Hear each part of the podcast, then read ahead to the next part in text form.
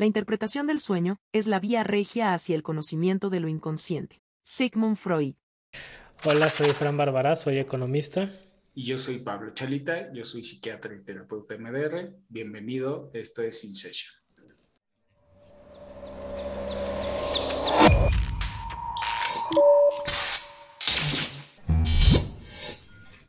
Cuando eres dueño de tu aliento, nadie podrá robar tu paz. Anónimo. El que está súper bueno es un contacto que me pasaste del Human Lab, algo así, de un caso de Stanford en Instagram. Ah, ajá. El del video que le hace el MRI o bueno, no sé si es un MRI o qué. Ajá. De la cómo se mueve el cerebro cuando respiras. ¿Cómo se mueve? Aunque ese ¿Cómo lo masajeas? E, ese está potenciado, ¿no? Ahí dice que está aumentado, pero fíjate. Es que justo pienso en el nombre como Superhuman Lab, que es un buen nombre, porque él es Uberman Lab. Él se apellida Uberman. Eh, te voy a decir unos, me voy a meter rapidísimo al, al de este, porque hay unos que están muy buenos, que tiene... A ver si lo encuentro. ¿eh?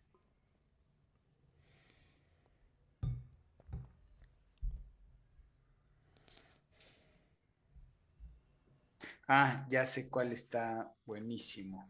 Este, este, este, este. Mira, dice, nos, nos han dicho que estar presente es la meta, pero en los datos clínicos y científicos ya lo habíamos hablado antes, pero lo quiero sacar. Los datos clínicos y científicos indican que demasiada eh, conciencia interoceptiva, es decir, en el estado interno, puede exacerbar la ansiedad y la depresión. La meta es tener la capacidad de cambiar dinámicamente y dividir la interocepción y la exterocepción a voluntad. El camino hacia esta habilidad involucra alternar tu atención de tu estado interno, interocepción, a los, a los estímulos externos, exterocepción. No hay una meta definida en tal práctica, pero a grosso modo es cambiar deliberadamente el grado de control y tiempo entre estos, entre estos cambios.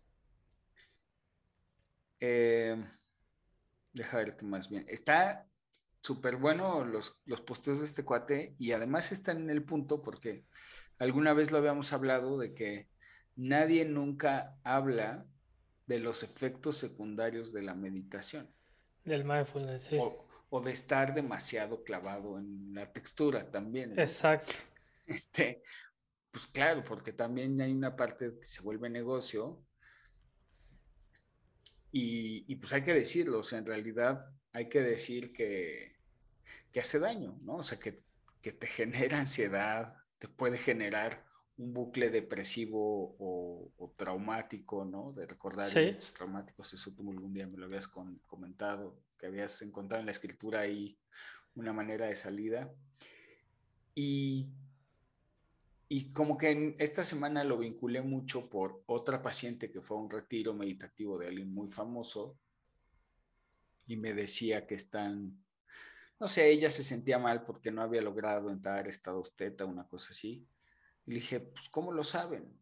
¿No? O sea, ¿cómo les ponen aparatos en el retiro o qué? Sí. No, pues es que están ahí cuatro horas y así. Le dije, o sea...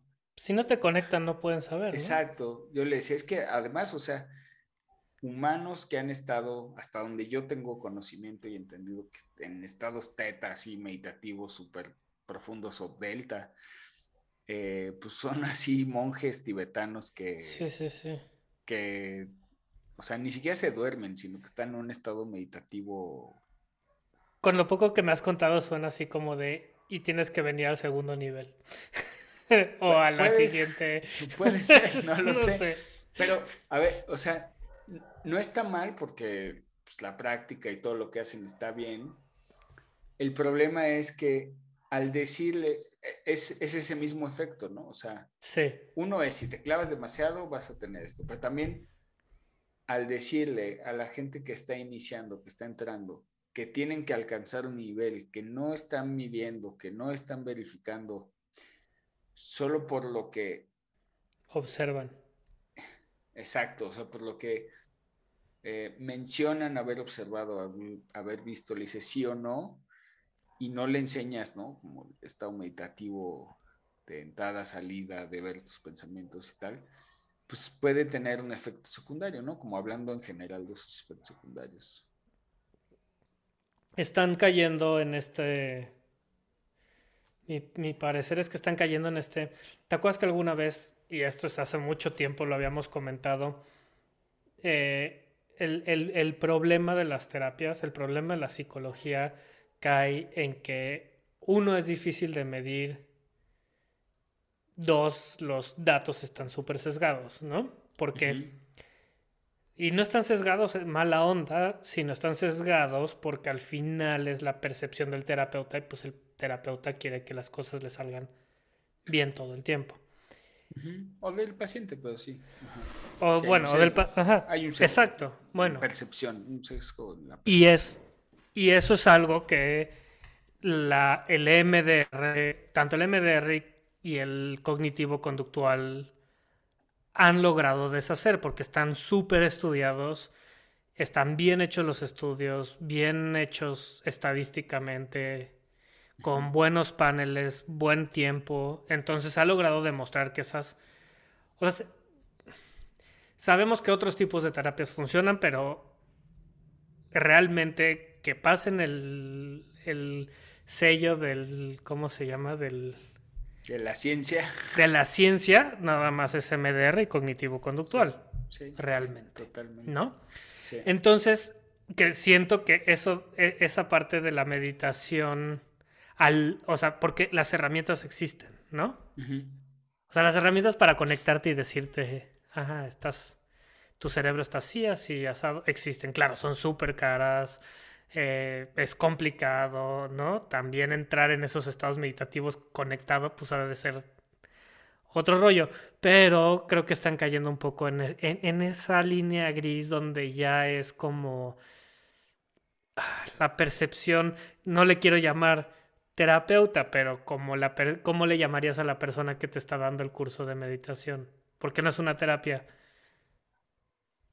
del maestro. Sí, del maestro, facilitador. El facilitador, esa es la palabra, ¿no? El facilitador.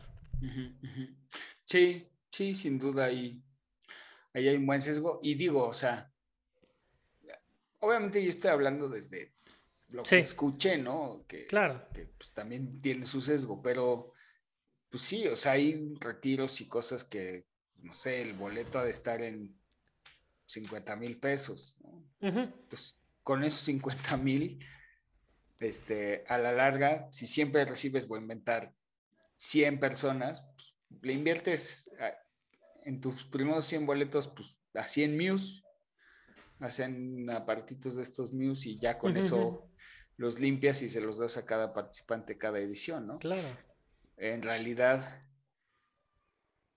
voy a decirlo porque desde mi juicio, porque es un juicio que estoy emitiendo, no lo hacen porque pues tendrían los datos. Y le quitas ese misticismo a la meditación, ¿no? Sí, haces que la gente se dé cuenta que no entra al, al teta, voy a decir, y pues si tú dices que solo en el estado teta es curativo, por ejemplo, pues ya, valió. Yo no puedo, yo no sirvo para esto y no lo voy a hacer. Sí, sí, y es ese misticismo que no le quieres, no le quieres quitar, ¿no? Sí, sí pero, definitivamente funciona porque una de las razones por la cual la religión musulmana es tan exitosa es esa parte de que te hacen, eh, ¿cómo se llama? Rezar cinco veces al día. O sea, esa parte es, y es una meditación, ¿no? Entonces estás repitiendo el rezo, estás hincado, controlas tu respiración, ¿no? Entonces, por, eso es tan, tan exitosa, porque una de las obligaciones es hacerlo, si quieres formar parte de ese, de ese culto, de esa religión, ¿no?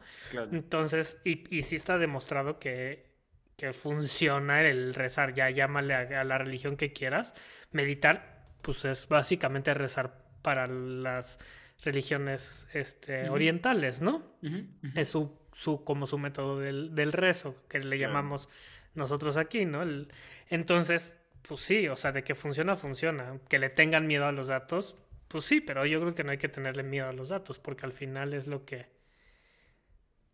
desde mi punto de vista, te causa mayor impacto. Digo, al dato de decir que alguien está en un estado teta, delta, porque además los estados pues, no son lineales, ¿no? O sea, son combinados, son combinando y entonces lo que dicen es un monje que medita y o alguien con una práctica está la mayor parte del tiempo, o sea, estadísticamente en lo que mide el aparato, o sea, ese tiempo, está la mayor parte del tiempo en delta, teta, lo que sea, ¿no? Entonces, ¿qué, y también estados estamos... beta son, perdón, los estados beta son estados, o sea, quienes más tienen su cerebro, bueno, hacia uno o el otro, gente más negativa o ansiosa está mayormente en estados beta. Estados. Y también está, e, esa es una parte de la occidentalización de, de este tipo de cosas. O sea, queremos, o sea, eh, lo que hablábamos el otro día, ¿no? De la gente llega y quiere una pastilla que le resuelva todos sus problemas, ¿no? Y aquí la pastilla es el estado, llámale, ¿no? El pill, ¿no?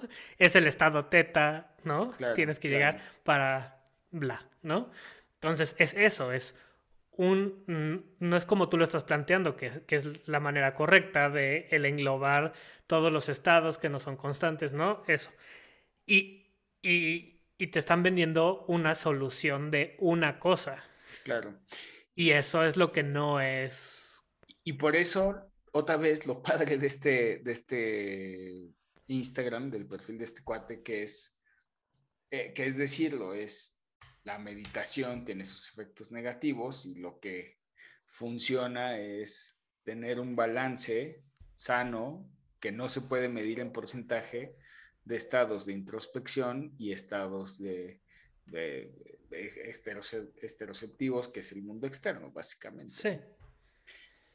Sí, que es lo que me pasó a mí. Y, y, a mí lo que me funcionó con lo de la escritura era que esas cosas que venían a mi cabeza durante la meditación, y te acuerdas, hasta en el curso a alguien le, alguien le dije así como, oye, tú haces mindfulness porque a mí en el mindfulness me pasa esto, y de ahí yo agarraba las cosas que me estaban perturbando. Sí. Que definitivamente solamente la meditación y el mindfulness no lo arregla. No. O sea, te ayuda esta parte de, ah, este, la perturbación, vamos a llamarle, este, una abeja, ¿no? Entonces, soy alérgico a las abejas y le tengo pavor a las abejas, pero pues no siempre que veo una abeja me van a picar, ¿no? Entonces, viene esta, la observo y la desecho porque sé que ahorita no, ¿no? Y la observo. Pero el dejar las cosas en, observado no te lleva tampoco a ningún lado, porque al final no lo estás procesando. Sí, sí, eh, puede ser entre el procesar y lo que hablábamos la sesión pasada, o esta parte de la terapia ACT que me gusta, que es ya lo observé, ya lo acepté, ya no me engancho, ya no disparas y ya lo procesé, y ahora me comprometo a hacer un cambio por eso que ya observé acorde a mis valores, ¿no? A lo que Exactamente. quiero en mi vida. Y está padre, la verdad es que, o sea, lograr eso está padre. Que ya hay que echarle ganas, ¿no? Esa parte del... Eh, me da coraje porque en la salud mental, creo que lo hablábamos la vez pasada, el echarle ganas está ya satanizado, ¿no? Como, este, no le digas a alguien deprimido o ansioso que le eche ganas, estoy de acuerdo, pero también ya que estás mejorando y ya que estás tratado y ya que estás observando, sí, sí, échale ganas, si hace, falta, ¿no? Si es necesario. o sea, no, se, lo digas cuando está en el... Sí, sí, sí, en el cuadro depresivo, ansioso. Ajá, en el caos, teniendo el ataque de pánico, ¿no? Exacto, exacto. Pero es así de. No puedo ah. respirar, pues respira. No, Exacto. Ya, ya me di cuenta que me da, digo, a lo mejor esto lo has comentado en algún momento, ¿no? Pero ya me di cuenta que hacer ejercicio, escribir, me, me ayuda a no tener ansiedad. Pero no puedo por el trabajo, por la niña, lo que sea.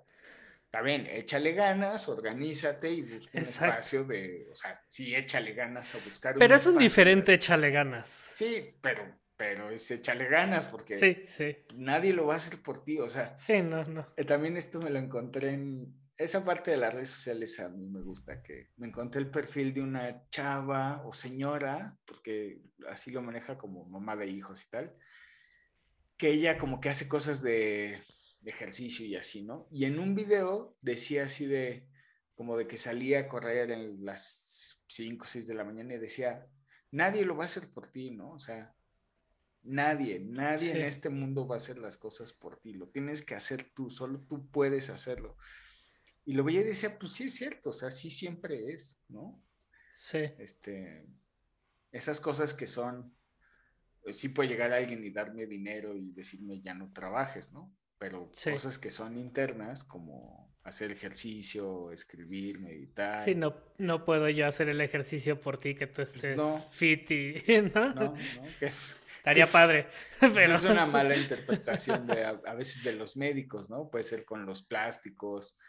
Yo creo que nos pasa a los psiquiatras que a veces es como, ya llegué contigo, ahora quítame todo, ¿no? Quítame los problemas. Pues, no, o el terapeuta, ¿no? En general. Sí. sí hay como ese chip este, pues sí, así es.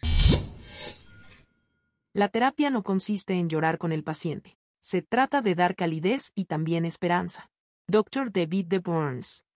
Bueno, pues se terminó el tiempo de nuestra sesión y tenemos que terminar por ahora. Espero que hayas disfrutado tanto como nosotros este capítulo.